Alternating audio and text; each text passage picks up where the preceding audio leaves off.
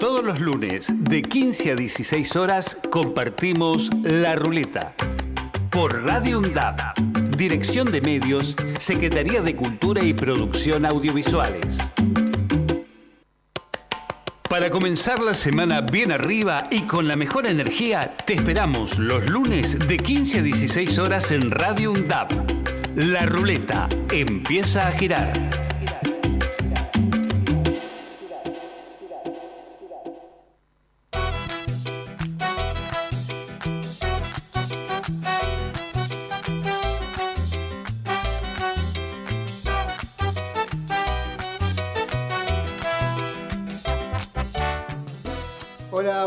Estamos en la ruleta nuevamente acá por UNDAP. ¿sí? Estamos, hoy un programón también, todos son programones, ¿sí? pero mira que hoy parece que se nos puso nublado el día, veníamos con sol, con sol. Un saludo al operador, re atento acá ahí con los micrófonos, con los auriculares. Buenas tardes, Majo, ¿cómo anda? Hola, buenas tardes, Albert. Buenas tardes, está Darío también acá. Buenas tardes los que nos escuchan. Ya estamos recibiendo mensajitos para nuestros invitados de hoy. Sí, hoy, ¿quién nos visita entonces? Hoy está con nosotros María Teresa Dibucio, licenciada en enfermería, para todos MISU. La Misu. Está también este Juan Carlos Crobeto. Crobeto, ahí. genio Vamos Crobeto. a saludar a Tato, que está acá afuera en el, en el bar. ¡Tato! ahí nos mira por la ventanita, mira. Sí, andaban preguntando si podían venir a ver la radio y pueden venir acá. Sí, acá pueden acá venir. en la Universidad de Avellaneda, es pública, pueden venir. No pueden entrar a la radio, pero pueden verla afuera, así que pueden escucharlo Vamos a sentirnos como pececito del vidrio. Y hoy un gran temazo de recuerdo que preparó Majo acá. Y estamos con el Mundial, ya cerquita, ¿eh? Tempranito el próximo martes. Así que hoy lo tenemos a, a Parra con las novedades. Y también la columna. ¿De quién la columna? ¿Nos vuelve a visitar otra vez? La señorita Corbalán. Nos vuelve a visitar nuevamente, esta vez para hablarnos sobre diabetes. Interesante el tema de la diabetes, ¿eh? Hay varios tipos, así que bueno. Estamos acá con Darío Parra. ¿Cómo anda, Parra?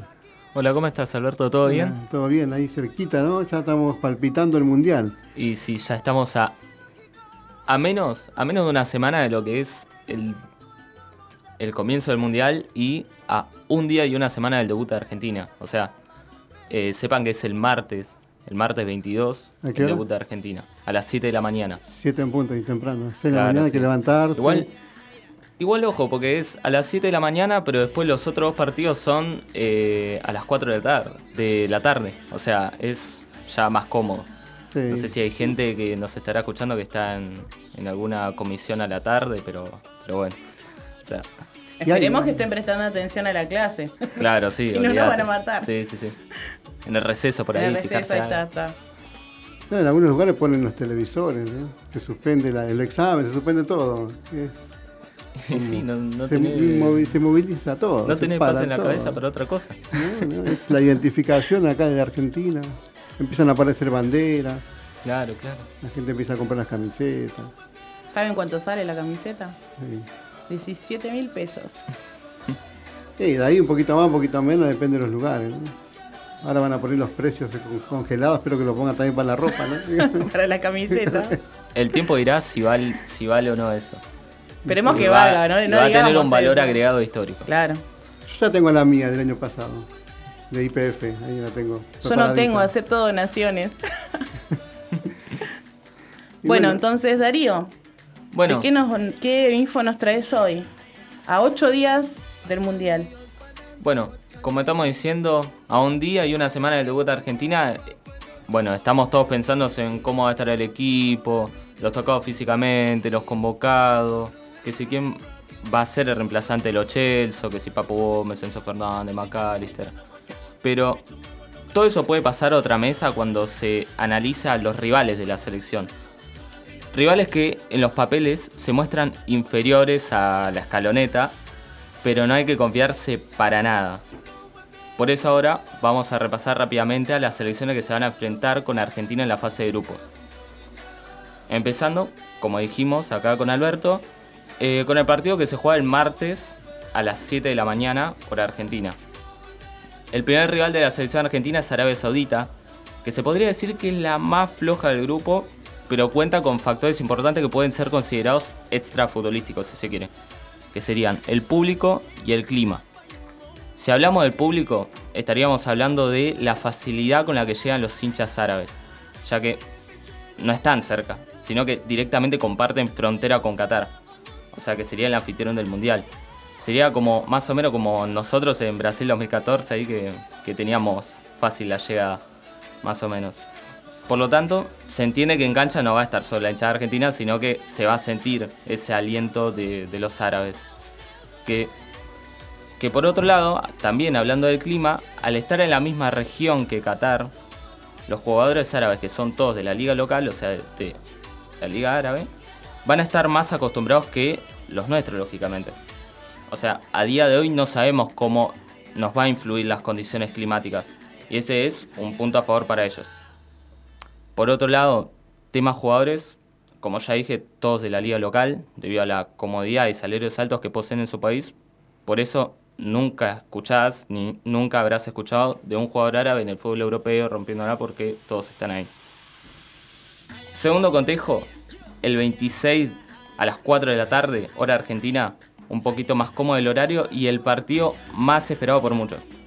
Por ser viejo conocido, por la pica sudamericana, a veces amistosa, otras veces no, que sería contra el Tri, la selección azteca o la selección de México. Viejo conocido y rival del que se tienen buenos recuerdos, ya que los tres cruces que tuvimos en mundiales, sea Uruguay 1930, Alemania 2006 y Sudáfrica 2010, la selección salió ganadora pero no quiere decir que es plato fácil de digerir. Acuérdense de, los octavos en el Mundial 2006 que se define en el tiempo extra por un golazo de Maxi. Que en ese partido primero empezamos perdiendo, después lo tuvimos que dar vuelta. Entonces, no, no nos confiemos tanto en eso. Lo que sí te puedo decir es que esta, o sea, esta selección mexicana está envuelta en polémica tras polémica. No solo criticada dentro de la cancha, sino que por acciones de afuera más o menos lo que nos pasó a nosotros en Rusia 2018. Y como nos, nos pasó a nosotros con San Paoli, el que está acaparando más las críticas es el Tata Martino, que es, eh, o sea, sería un conocido de la casa, subcampeón con nuestra selección en 2015-2016 por Copa América, campeón con Newells y un largo etcétera. Que está siendo criticado ahora mismo por la lista de 26 jugadores que van a ir al Mundial y sorpresivamente no convocar a Santiago Bebote Jiménez, que es un delantero argentino nacionalizado mexicano que la está rompiendo en sus primeros meses en Europa o en otro caso parecía una promesa como Diego Laines. Ya agregale que se le lesiona Jesús Tecatito Corona, o sea, todo mal le está saliendo a México en, en este debut, pero bueno, delantero figura de la selección y bueno, como estamos diciendo, se pierde el mundial. Pero aunque sea una selección golpeada, tiene nombres que si se despiertan en un buen día pueden hacer valer la jerarquía que saben que tiene. Como el Chucky Lozano del Napoli, lo recordarán mucho por el gol a Alemania en el Mundial pasado. Raúl Jiménez del Wolverhampton inglés, el interminable Memo Ochoa, arquero figura en Brasil 2014, uno de los mejores jugadores en ese certamen. Y el volante Héctor Herrera, que hasta hace poco fue jugador del Atlético de Madrid. Entonces, ojo, Ojo con eso. Bueno, última parada para la escaloneta sería Polonia el 30 de noviembre, también a las 4 de la tarde, hora argentina. Y ya si pensás en Polonia, pensás obviamente en, en, Robert Lewandowski. No solo uno de los mejores delanteros del mundo, sino directamente uno de los mejores jugadores del mundo. Jugando ya su segundo mundial después de Rusia 2018, donde no hizo mucho y busca tomarse revancha de eso pero no todo es él. Comparte selección con jugadores que la rompen en los mejores equipos del mundo, como Zielinski, que es el volante del Napoli de Italia, Tommy Cash, defensor de Aston Villa de Inglaterra, compañero del Dibu, Chesney y Arkadiusz Milik, arquero y delantero titulares de la Juventus respectivamente, compañeros de Paredes y María, y Zalewski, volante promesa de la Roma, que también es compañero de Dybala. Jugadores que tienen bastante vista los jugadores argentinos que saben cómo, cómo juegan. Dato que nunca es menor. Entonces, no hay que mirar solo al, Tito Lewan porque te puedes llevar un susto de parte de muchos de los que te dije recién. Por otro lado, el entrenador es Czesław Michniewicz, entrenador que antes de ser entrenador de la selección de Polonia, sus pasos más destacados como DT fueron la sub-21 del país y el Legia, y el Varsovia, que sería el club más grande de Polonia y más allá de eso no puedo agregar de él. Entonces, bueno, ya les hice la tarea de saber a qué nos cruzamos y dejarte como recomendación algo, no te confíes. O sea, esto es el mundial y algo que resalta en el mundial es en que hay muchas sorpresas, muchos batacazos, resultados inesperados, que un partido te puede dejar afuera de todo, ¿entendés? Puede ser en la eliminatoria y en la fase de grupo no es la excepción. Así que no sigo más. Sigan escuchando Ray Dab. Sigan escuchando La Ruleta. Yo soy Darío Parra y esto fue Qatar en 5.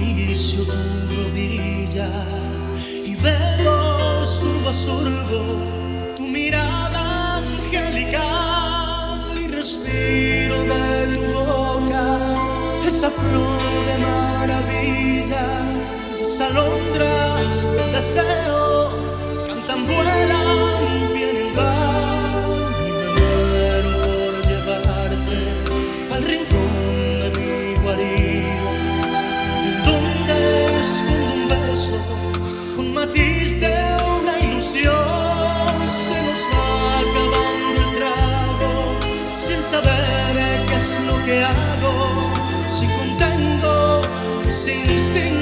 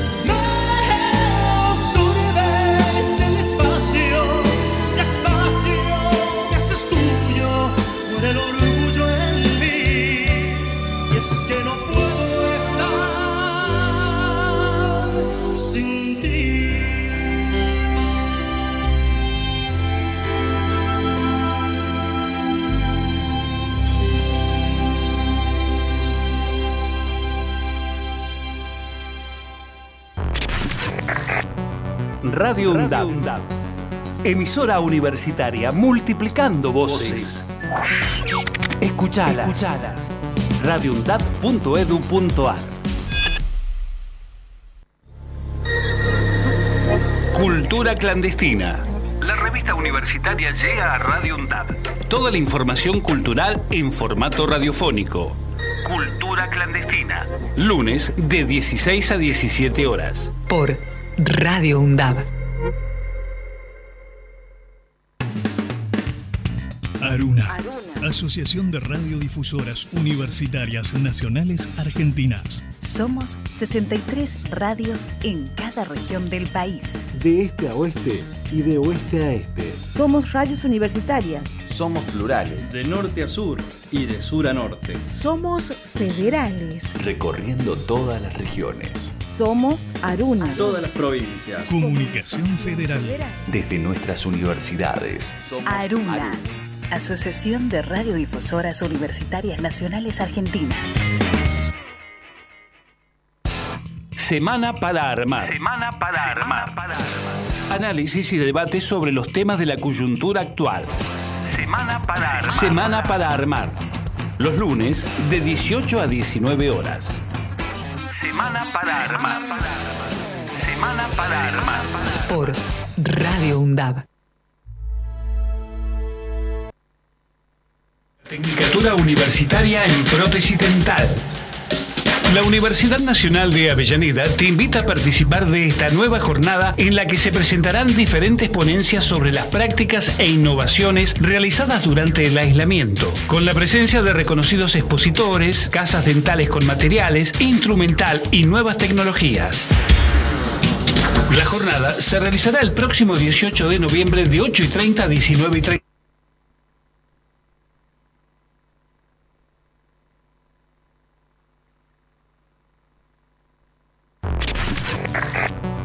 Radio UNDAB.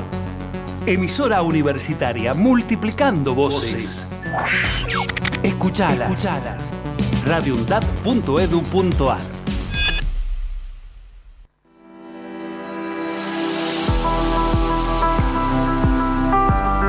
La Embajada Británica en Argentina promocionó una competición universitaria denominada ¿Por qué me gustaría conocer a mis vecinos de las Islas Falkland? Compartiendo el repudio a dicha convocatoria expresada por nuestro Consejo Universitario Nacional SIN, la red de radios universitarias nucleares en Naruna reafirman su compromiso con la causa Malvinas, su disposición a seguir trabajando para la construcción de la memoria e identidad de los y las ex combatientes y sus familias, además de la irrenunciable demanda de soberanía argentina en las islas del Atlántico Sur. Invitamos a las comunidades universitarias de todo el país a rechazar esta convocatoria que esconde en tono diplomático la legitimación de la usurpación colonial británica. Las Malvinas son territorio argentino. Aruna, Asociación de Radios de Universidades Nacionales.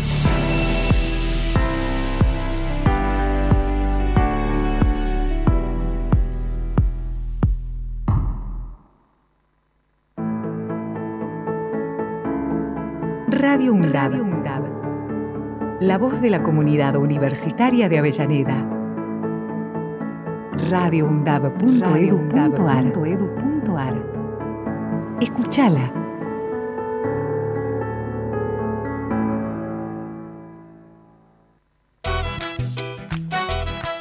Bueno, continuamos, acabamos de, de escuchar un tema que Armando Manzanero indicó en una entrevista que dio para Imagen Televisión, que esta canción, Por debajo de la mesa, se inspiró en una mujer con la que salía a tomarse un café cotidianamente. Y en 1997 Luis Miguel lanzó en el disco Romances este tema que escuchamos, que bueno, fue uno de sus éxitos. Bueno, ahora sí. ¿Cómo anda? ¿Todo bien? Acá Le damos... los invitados, ya están llegando, ahí están ingresando, se están acomodando. Ahí. Ahí estamos. Ahí está. Siempre atento ahí el operador. Marcos, genio. Bueno, ahí entraron los invitados, nos vamos a presentar oficialmente. Algo que también eso que usted eligió el tema por debajo de la mesa, que también decía que cuando se enojaba él, cuando invitaba a tomar el café, eh, se enojaba y ponía la mano por debajo de la mesa, como queriendo hacer algo. Esa parte la vi. Sí, sí. Por eso también hay una imagen ahí en el video, algo parecido a eso. Sí. Eh, bueno, ya llegaron los invitados, acá es un placer tenerlos, Majo. ¿De quién estamos hablando entonces? Él es técnico químico y auxiliar de justicia y desde hace 45 años se graduó de la UBA como farmacéutico. Docente de nivel secundario allá por 1974, como jefe de trabajos prácticos y en docencia universitaria comenzó como ayudante de segunda en las materias Farmacología Experimental y Química Aplicada 1 en la UBA. Desde el 2013 dictan la asignatura Farmacología en Enfermería y Biología Humana en la UNDAP. Fue consejero titular del Consejo Consultivo del Departamento de Salud de la UNDAP, consejero y vicepresidente del Colegio de Farmacéuticos de Avellaneda, secretario técnico y secretario general de la Federación Panamericana de Farmacia y asesor de la Confederación Farmacéutica Argentina. Contemos cómo es ella. Ella se recibió como enfermera en el Instituto Superior de Formación Técnica número 6004. En el 2011 se graduó de licenciada en enfermería, continuó su formación académica, finalizó un posgrado en salud social y comunitaria y otro posgrado en investigación comunitaria. Dictó clases en nivel terciario 2004-2011. En la UNDAP dicta las asignaturas Nutrición, Introducción a la Nutrición Saludable, Prácticas Profesionalizantes 1, más conocida como PP1. Tenemos el gusto de recibir en la ruleta a Juan Carlos Crobeto y a María Teresa Dibucio. Hola, buenas Muy tardes. bienvenidos. Buenas tardes. Bienvenida, bienvenidos. Bien, ¿cómo andan? Nosotros súper contentos, súper contenta de recibirlos y que, bueno, que se hayan hecho un tiempito para, estar con nosotros y, nada, y conversar un rato. Sí, estamos acá, felices, este, dejando a los alumnos por un rato. Yo les mando un beso a mis estudiantes de PP1, como decimos nosotros cariñosamente, este, de los lunes, ¿sí? De una a eh, 17 horas, de una a 5. Este, así que bueno, nada, les mando un beso a todos y bueno, acá estoy para este, para charlar un rato con ustedes. Dale, Y Juan, también es como estamos- para conocernos un poco fuera del aula, ¿no? Como a ver. ¿no? ¿Qué, qué, qué hacen fuera de- del aula. Y me quedé con la intriga, ¿no? Que ahí yo venía pensando, ¿no? Misu. ¿Así es Misu? Misu. Es Misu. Misu. Sí. Entonces está mal dicho. Pero dicen-. Todos me dicen Misu, pero bueno, ¿qué voy a andar corrigiendo a todos? Entonces, bueno. Total, yo ya sé que se refieren a mí, con lo cual. ¿Y sí. se puede saber por qué Misu? Sí, Misu se puede saber. Perdí mi nombre cuando era muy chica. Este, en la escuela, ya de chiquita, me decían Misu por este. En realidad es algo gracioso, pero no sé si, eh, si contarlo. A ver, este, a una compañera mía, su papá le había traído una gata, ¿sí? Este, en el jardín, ¿no? Obviamente, en una compañía de jardín, le habían traído una gata de Filipinas. La gatita era chiquita, era un bebé. El señor era un diplomático, así que la pudo traer perfectamente, ¿no? Pero la trajo en el bolsillo. Este, bueno, y esa gata se llamaba Misu.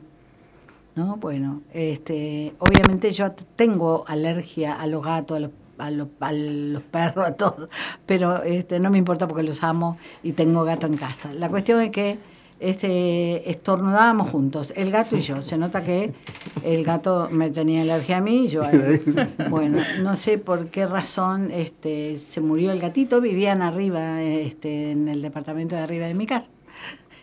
Y un día la abuela de esa nena, ¿sí? el pelo de los gatos, perdón, queda en todos lados, de los gatos y de los perros, ¿no? Y la abuela de esa nena subía en el ascensor conmigo y con mi papá y le dice a mi papá, se murió mi su, pero quedó la otra.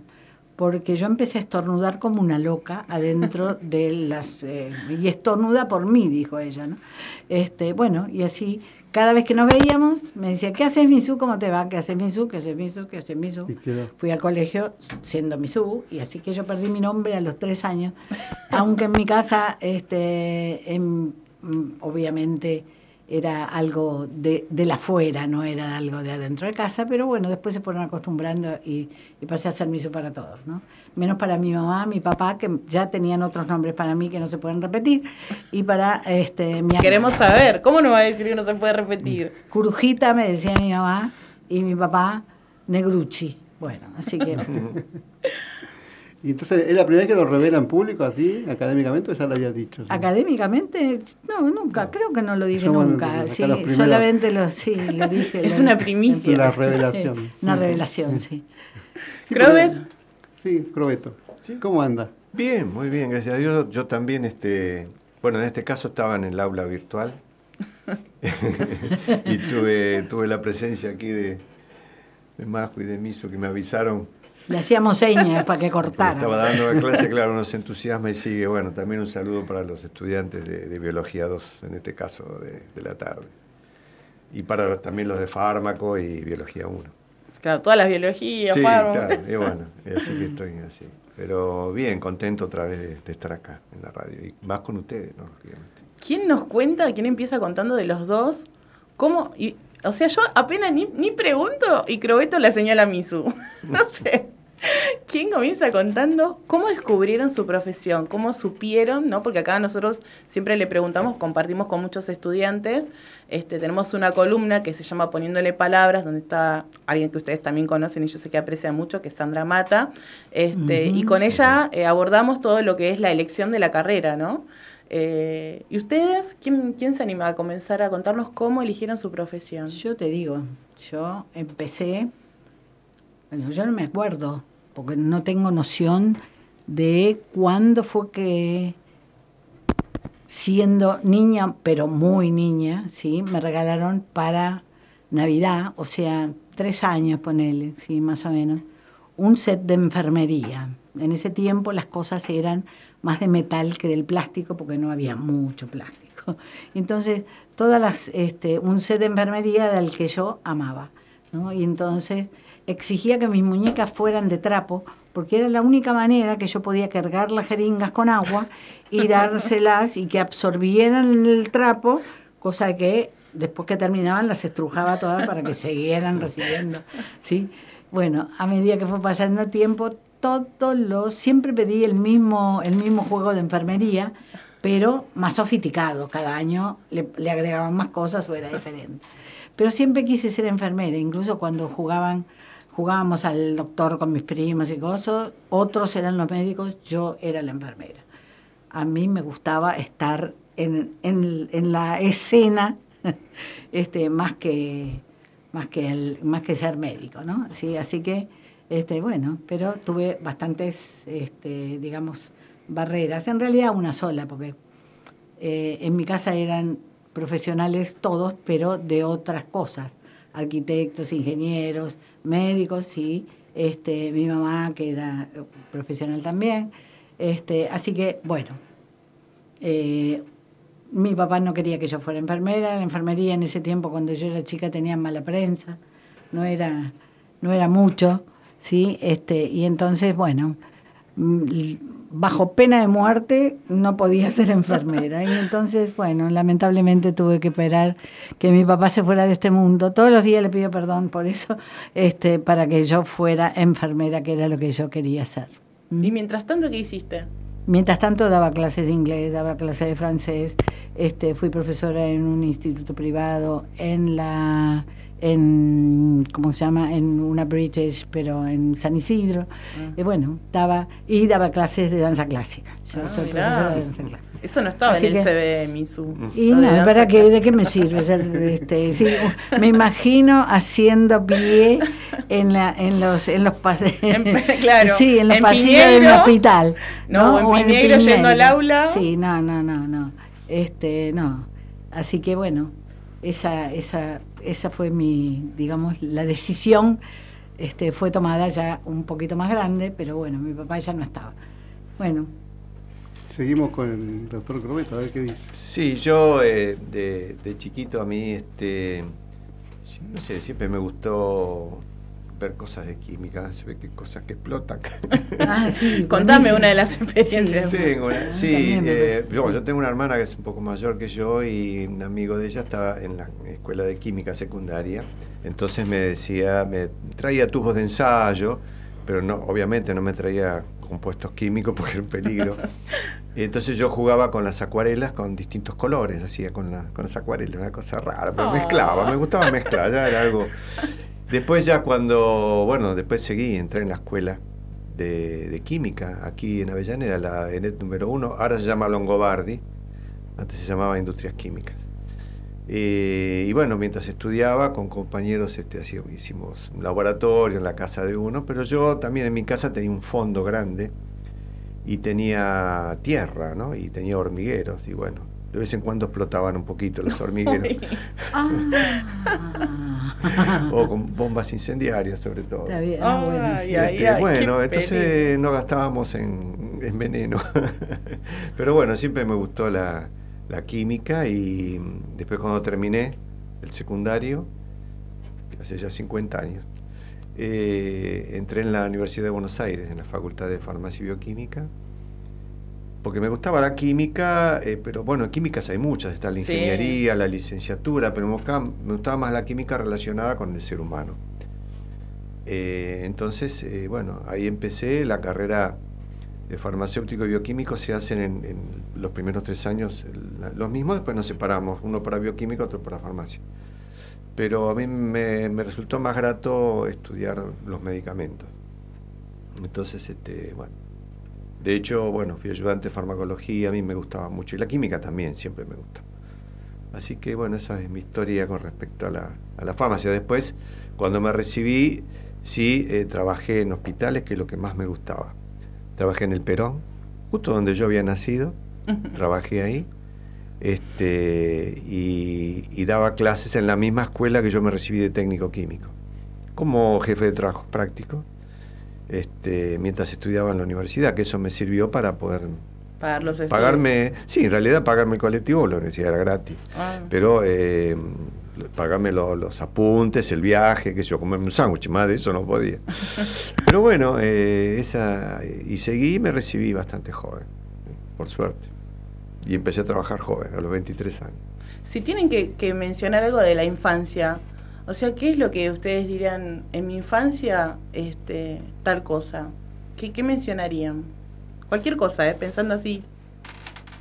En mi infancia, a ver, por ejemplo, hoy estaba pensando que cuando nosotros éramos chicos, nos preparábamos a esta altura más o menos para, pensábamos qué íbamos a hacer para Navidad o qué íbamos a hacer para Nochebuena. Y en ese tiempo, cuando yo era chica, casi todos nuestros niños de mm, clase media, por ejemplo, este, podían estrenar ropa para la misa de gallo. Y entonces era, había que esperar, lo único que no queríamos y no nos gustaba era esto de esperar hasta las 12 de la noche porque a esa hora era la misa de gallo. Sí.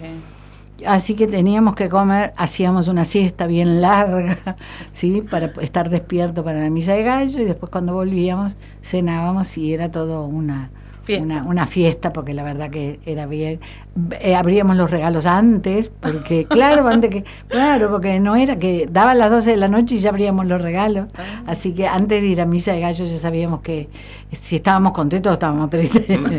sí, sí, se habían portado bien. ¿El mejor regalo que te acuerdes así de, de, esa- de esas veces? No, los mejores regalos siempre tuvieron que ver con cosas de enfermería o con cosas como dice Crobeto, alguna vez me regalaron también un algo para este ¿cómo se llama? Eh, química, sí, para, para hacer, y sí, hicimos explotar varias cosas en el balcón con mi hermano, y mi hermano se quemó un dedo, este, pero bueno, nada. Gajes del oficio. Gajes del oficio, pero bien, no, siempre, la verdad que era un momento de, de felicidad total, ¿sí? Habíamos dejado el colegio el 30 de noviembre y ya éramos libres todo diciembre, o sea, la pasábamos bien, sí, por suerte. Bueno, esa es, este, esta época siempre me trae esos, Esos recuerdos. sí. Aparte hoy me mostrabas también la foto de tu mamá que la están restaurando. Capaz que por eso Sí. te hizo acordar. No, no, de mi mamá y de mi papá me acuerdo todos los días de mi vida. Oh. No, no, y, no, y mi Hay que disfrutarlos. Mi hermano que está lejos, na- me voy con todas las noches a dormir con la cabeza en la almohada, sabiendo que este, estuve al lado de ellos hasta el día que se fueron. Qué lindo, hay que disfrutar siempre. Crover, Y yo eh, algo parecido, pero porque sí, me gusta más el calor. Sí. Me gustaba terminar las clases y empezar a, a tener más tiempo para jugar. Venían las fiestas y venía mi cumpleaños, porque es en enero. Claro. Entonces este, era como que estaba...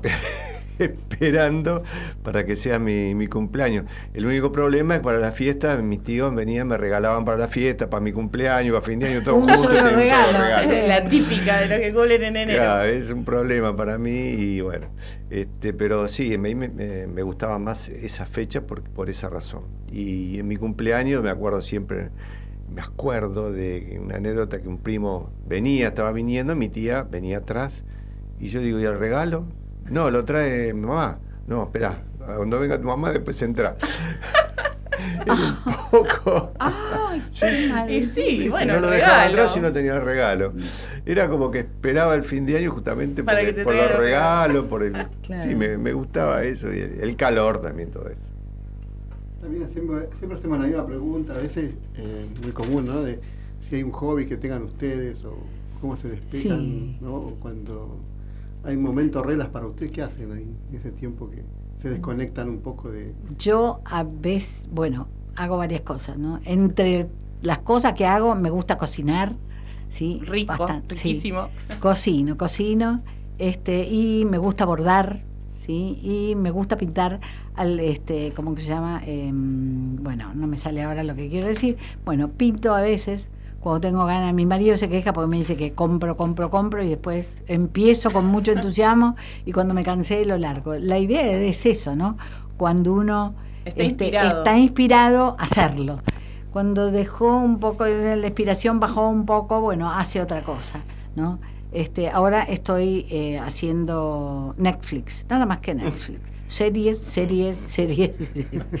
sí, este, así que bueno, eh, eso es, en mi tiempo libre hago esas cosas. Juan. Yo, este, el- me gusta también igual que Misu, me gusta cocinar. ¿Bordar? Ah. No, no, cocinar, cocinar. Bordar no sé, no, no sé coser ni un botón, Bordar así es que... lindo. Pero cocinar sí me gusta. Eh, siempre me gustó cocinar, y sobre todo cosas dulces. Eso lo aprendí de mi mamá. Mi mamá era muy buena cocinera y me gustaba cómo cocinaba y todo. Y a mí me- siempre me gustó cocinar. Pero así como hobby que, que me gusta mucho es tocar la guitarra. Y, y mis estudiantes que me ven en el Zoom seguramente ven el piano atrás. También me gusta tocar el piano, pero no por música, o sea, aprendí la guitarra un poco por música, después más por el oído que por otra cosa. Y toca bien, ¿eh? La verdad que toca bien. Llamamos una bandita, porque sabemos los que vinieron acá son músicos también, han dicho. Sí, Yo de joven estuve en una, así, entre compañeros del colegio y amigos, que yo tocaba la guitarra, sí. Sí, ese es el hobby mío, tocar la música. Hoy vas a cantar porque yo sé que tenés un cantante No, favorito. no más cantar. Vamos a contarles que bueno, que acá tenemos varios saluditos, vamos a leer algunos. Eh, mi aprecio y admiración a la licenciada María Teresa Dibucio y al doctor eh, farmacéutico Juan Carlos Crobeto. Siempre será un gusto escucharlos y ambos son pilares de mi vida profesional y personal. Éxitos. Un mensaje de Fabia que les está dejando a ustedes. Mi vida. También Bueno, la estudiante este, Ana Ferreira, que también les manda muchos saludos. Eh, también vamos a saludar a Dani y su familia, a Marcela, la familia Ayala, que nos están escuchando desde Goya Corrientes. Uy, qué bueno. Así que vamos a mandarles un saludo especial también Sí. a ellos. Quería preguntarle, eh, ídolo musical o alguien... Sí, ¿Qué música eh, yo la, eh, la música que a mí me gusta eh, no es la moderna, o sea, la actual, es la música de, de los... Se de están los- dando la mano, les cuento, porque no es la moderna, y se están No, dando no, la es la mano. música de, la- de los Beatles, de Creedence, eh, la época mía, de cuando era joven. Es como que cuando uno es joven es cuando más tiene recuerdo de esa época, pero igual me gusta la música actual. Recién, bueno, estaba pasando a Luis Miguel, me encanta, me gusta mucho. Luis Sí. Miguel. Sí, lógicamente, sí. Pero bueno, eh, la música este, argentina también, por ejemplo, la Almendra, Espineta, bueno, muchos cantantes y conjuntos argentinos siempre me gustaron. sí. Bueno, yo como tuve una mamá pianista, entonces este me gusta Chopin y amo a Liszt, ¿sí? el gran amador, maravilloso pianista. Pero también puedo decir que a medida que fui creciendo y bueno, sin el ojo avisor de quien tocaba el piano todos los días, había que escuchar. este, pero bueno, me gusta la música moderna, como a Juan, que me gusta Creedence, me gusta los Beatles. Este, es más, mi mamá a pesar de eso traía los discos de las de los eh, este, bandas modernas para que nosotros escucháramos. Era la que nos la que nos impulsaba a escuchar todo, porque había que escuchar todo para poder después elegir mejor. ¿no? Me gusta el folclore, sí, por supuesto, y bueno, me gusta también Spinetta, me gusta Charlie García, algunas cosas, ¿eh? no puedo decir que me gusta todo porque la verdad que no. Pero bueno, este es, es lo que he mamado y es lo que estamos ahora escuchando. Lo único que puedo decir sinceramente que no me gusta es el, ¿cómo que se llama? El, el, de- de- de- el ¿cómo es? El El reggaetón. Ay, lo detesta. No, no, no. Se va a aliar con, Zane- con Daniela Zaneta, que también. No, no, detesta. no, no, no, no puedo, no puedo porque es como dicen, ¿no? Que eh, arruina la música eso. Ahora les hago una pregunta. ¿Cómo se ven dentro de unos años? Igual que ahora. ¿Qué es igual que ahora? Igual que ahora, viejita como estoy ahora. Este, a lo mejor con bastón, eh, pero nada, con mentalidad jovial y mis 20 años en el corazón y en el alma. Este, O sea, trabajando, bueno, yendo, trabajando, viniendo. yendo y viniendo, sí, bueno, trabajando yo querría seguir trabajando mucho, pero en mi casa me demandan y me ponen este trabas y me dicen, no, ya está bien, suficiente, pero bueno, este, es hasta le que, da bolilla. bueno, ¿eh? la abuelita está- No le da bolilla. Ah, no, no, pero bueno, sí, no, no le doy bolilla, es lo que me hace bien, a mí me, me gusta, para mí este, los estudiantes son mi vida y yo disfruto estando con ellos. ¿Sí? Así que bueno, eso, hasta... Tomen nota los estudiantes, ahora cuando viene el cierre de la materia, Ah. le ponen este audio a la profe. Ellos ya lo saben, ya lo saben. Sí, así que yo disfruto y se nota que ellos también disfrutan. Nuestras clases son, son se aprende, pero sin presiones y sin cosas raras. Pero a ver, Sí, yo... sos el más buscado en biología, no sé cuántos estudiantes. el más se- buscado, el se más notan. querido, el más más. No, Famosa la yo- clase de biología tuya. Sí, porque bueno, eh, con también con el doctor Becerra, con Dipachi, con Graciela. Estamos con hablando Norma. de vos. Bueno, no hables está bien, de tus pero dos yo no compañeros. puedo. Está No bien. puedo dejar de nombrar, obviamente. bueno, pero ahora la pregunta era vos cómo sí. te veías después. Eh, sí, me veo igual. O sea, yo si no doy clases, o sea, todos nosotros, nosotros, eh, Milka, Sí, que es me parece profesor, que tiene que ver si con nos eso. quedamos en casa sin hacer nada, viendo Netflix o, o todo el día, yo creo que mm, se nos acaba a nosotros la- el sentimiento de, está bien, yo tenemos nietos, eh, tenemos esposos, eh, o sea, esposo y mi, mi- mi mujer, que bueno, eh, así que bueno, eh, estamos, este, no sé, se están riendo porque bueno, estoy este, en pareja con, con una profesora de acá de la universidad, pero bueno, eh, la hermosa Claudia. Eh, así que bueno, eh, yo sinceramente sí, no, no me veo sin, sin dar clase en algo, no importa si es en la universidad, lo que sea, a mí Sí, siempre. claro, tiene razón, Yo, es eso. mm, toda No, mi vida me pasé dando clases. No, por suerte la docencia también es algo que parece eterno, ¿no? porque podemos dar clases hasta los 100 años y, y nos puede conectar, nos podemos jubilar Sí, y podemos seguir sí. con nuestra botija. Sí, como- sí, Entonces, exactamente. es conectarse un poco también con ese mundo, ¿no? Porque con los alumnos que son parte nuestra, ¿no? Porque, digo, ahí es donde nos encontramos nosotros, ¿no? Donde transmitimos un poco todo. Y, y justo a esto lo que yo vengo diciendo, te digo, Misu, Misu te voy a decir. Cuando yo vine, pregunté, ¿no? Pero me dijeron, la profesora Misu, y yo, yo preguntaba por el otro nombre, hasta que después caí. ¿Cuál es el mensaje que le darías hoy a los, a los futuros colegas? Ay, bueno, a los futuros colegas, nada, que, que se fijen de qué lado de la enfermería van a estar. Porque tenemos enfermeros de muchas, este, de muchas clases, ¿sí? Este, me gustaría que estén del lado que les enseñamos, del lado que les brindamos todo nuestro conocimiento, ¿sí? Que no se, no se dejen llevar por las mañas de en las instituciones, que se fijen que nosotros les vamos a enseñar cómo se hacen las cosas bien. Ahora, después, la excelencia, siempre les digo, la ponen ellos. Excelencia no les enseñamos. Les enseñamos cómo se hacen las cosas y si se hacen, cómo se hacen bien. Ahora, cada uno, una vez que eh, va a una institución, a veces puede poner el granito de arena sobre lo que, este, lo que aprendió a hacer las cosas bien, pero otras veces no tiene más remedio, y ya lo he preguntado varias veces, ¿sí? que confundirse con el resto para no ser, para que no le llamen la atención y el primer día que entró a trabajar ya le digan así no se hacen las cosas, ¿no? En esta institución las cosas se hacen así, aunque sepamos que se hacen mal, ¿no? Este, entonces adquirimos la misma maña con el tiempo. Bueno, eso tienen que tratar de, no hacerlo. ¿sí? Si se la cama se hace de esta manera, así acá en Madagascar y en la China. Bueno, entonces hagamos la cama como se debe. Pero bueno, es así, las instituciones cada uno tiene sus protocolos y cada uno tiene su forma de trabajar. Así que bueno, eh, elegirán cada uno lo que tiene que hacer. Pero de la enfermera trucha no me gusta.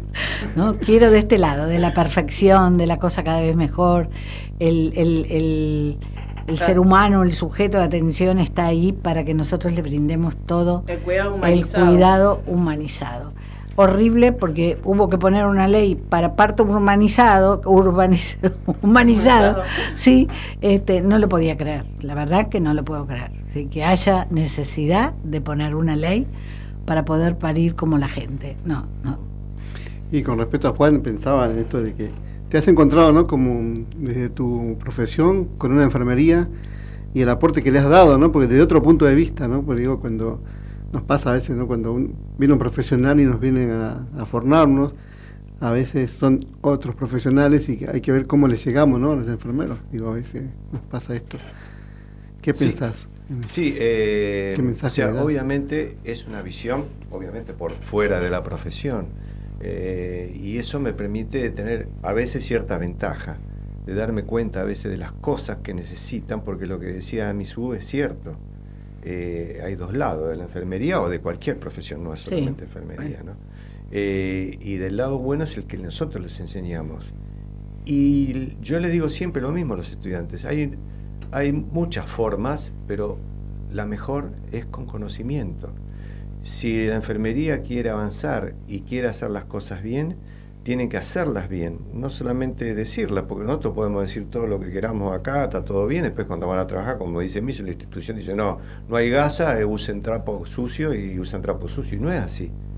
Lo que queremos nosotros justamente es cambiar eso, y que empiecen a tomar conciencia. Pero ¿cómo se toma conciencia? Con conocimiento. Y el conocimiento está en el estudio que tienen. Y yo desde el punto de vista de, biología como de farmacología, eh, porque la enfermería es, una, es una, una, profesión que abarca muchas cosas, no solamente la parte biológica, sino la parte humanitaria, humana, y hay que combinar las cosas, no se puede quedar en una o en otra, son las dos. Y eso es lo que yo siempre les digo, cuando hay ateneos, por ejemplo, cuando hacían ateneos los médicos, no los médicos nada más u otros profesionales, los farmacéuticos, pero los enfermeros no iban, ¿por qué? Entonces, con conocimiento, yo puedo ir a cualquier Ateneo. Es más, el enfermero está 24 horas con la persona. El médico está, como dice el doctor Becerra, compañero nuestro, toca y se va, está 10 minutos y se va. Y el que está con el paciente es, es el enfermero o la enfermera. Bueno, entonces demostrar que sabemos, porque si no es lo mismo que nada, que vamos a un Ateneo a servir café y después queremos que nos reconozcan como que los reconozcan como profesionales. Me pongo me gusta eso, me gusta. Me pongo en el lugar porque bueno, yo hace un año, hace años que estoy acá, así que lo, siento así, ¿no? Este, entonces, ¿qué es lo que da eso? El conocimiento. Y la aplicación del conocimiento, porque de nada me sirve el conocimiento si yo no lo aplico. No solo hay que serlo, sino hay que demostrarlo. es algo que siempre se escucha en la profesión cuando dicen el médico y el enfermo está casi todo el tiempo, ¿no? Las 24 horas con el, con el paciente. Y también puse a pensar ahora, digo, el enfermo también está todo el tiempo con el fármaco, mm. ¿no? Porque es algo que ¿no? se fascina en la mañana, se fascina, estamos todo el tiempo con el frasquito. Digo, es como que estamos siempre aproximados a ese, a ese objeto. Digo, y qué mejor poder fundamentarlo, ¿no? Porque somos el que estamos más tiempo con el paciente y con el fármaco, ¿no? Bueno, les cuento, acá también nos escriben, nos dicen, les mandamos un abrazo este, a Misu y al profesor Crobeto, desde nuestro servicio haciendo lo que nos enseñaron, Vanessa Rojas y Lorena Paraire. Mira. Bueno, gracias. Muchas gracias. Entonces, pues, eh, nada, les súper agradecemos este, esta visita acá con nosotros. Eh, no sé si... No, muy contento de que han venido, así que era, era esperable este día, estábamos esperando este momento que con ansias digo que van a visitarnos, así que se nos ha pasado la hora entre Se que hablamos y sí, siempre nos quedamos cortos con eso, pero bueno. Bueno. Bueno, Gracias. muchísimas gracias, nosotros contentos de estar acá, sí, este, a la expectativa, a ver qué era esto de la radio y cómo, qué es la pecera, porque es la primera vez que Ahí lo ven a en Marcos en la radio. pecera. Sí, hola Marcos, ¿cómo estás? Este, sí, divino, la pasamos bárbaro. Muy Bueno, bien, quédense. Muchas gracias. No, por favor, quédense, este, que recibimos eh, ahora a Silvia Corbalán, que nos va a hablar sobre la diabetes. Y mientras tanto vamos a escuchar un temita que nos recomendó Claudio Vilca en su columna pasada, que es Miranda y Catriel con su tema Don.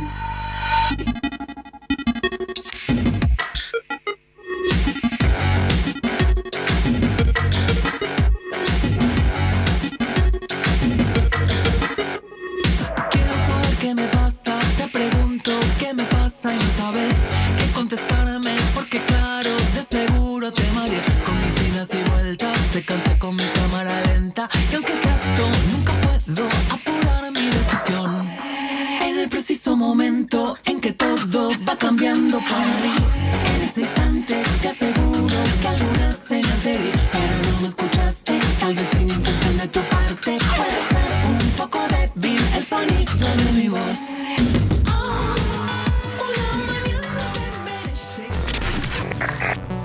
Radio UNDAB. Emisora universitaria multiplicando voces. Escuchalas. Escuchalas. radioundab.edu.ar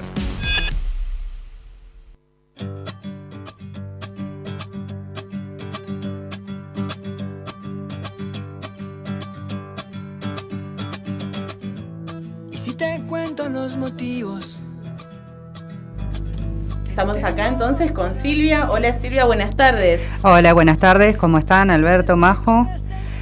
Todo bien. Eh, hoy, aprovechando este, eh, para poder hablar de un tema muy importante como es la diabetes, eh, dar unos consejitos, algo cortito que les pueda servir y ayudar a manejarse un poco mejor a las personas que tienen diabetes o algunos que pueden llegar a tener una prediabetes quizás eh, y eh, tratar de no alcanzar lo que sería una diabetes tipo 2 que terminan siendo dependientes de la insulina por los excesos altos en azúcar. Eh, bueno, a ver, lo que es la alimentación, lo- los principales eh, problemas que tenemos son los carbohidratos. Los carbohidratos como los caramelos, los dulces, los refrescos, los panes, tortillas, el arroz blanco. eh, todo en exceso eh, nos da eh, ciertos problemas de salud, en algunos casos muy excesivos, tampoco exageramos, pero si no son controlados pueden llegar a dar hasta la pérdida de visión, problemas cardíacos. En especial tienen que cuidarse lo que son los pies. El pie diabético es bastante peligroso porque pueden tener infecciones. Pero si se mantienen una buena dieta, digamos, de comidas, comer proteínas, tratar de comer comidas sanas, lo ideal sería hacer seis comidas, cosa que nos cuesta mucho porque Cuatro por- nos cuesta. por los horarios que generalmente manejamos es bastante difícil, pero bueno, lo ideal sería hacer las cuatro comidas principales y dos colaciones para poder comer menos cantidades y no excedernos en el tema del azúcar. Dos cosas eh, importantes que les, les quiero comentar, eh, que está la Asociación Cuidar, que para ayudas en tanto lo que sería la parte económica en temas de si necesitan la insulina o este, lo que es eh, medicamentos para la diabetes. En la asociación Cuidar eh, hay muchos descuentos y beneficios que asociando a la persona con los datos médicos pueden este, acceder.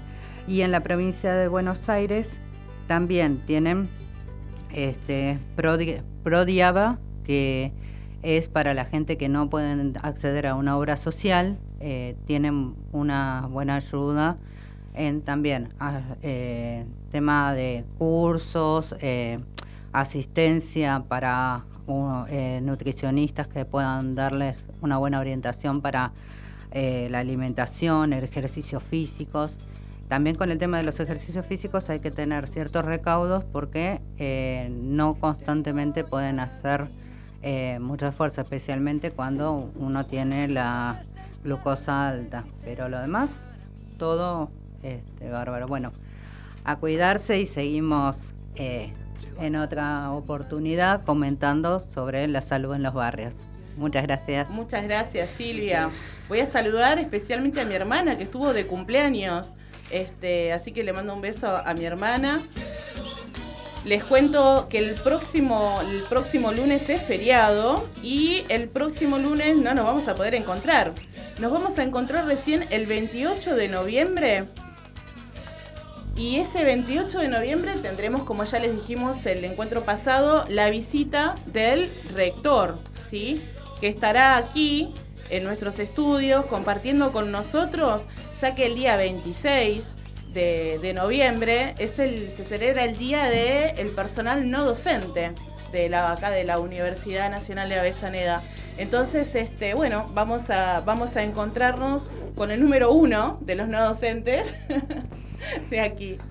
Si me permitís, quisiera mandar un saludo a mi hijo, que Ay, la, sí. la otra vez se me Juaco. enojó, claro, porque no le mandé saludos.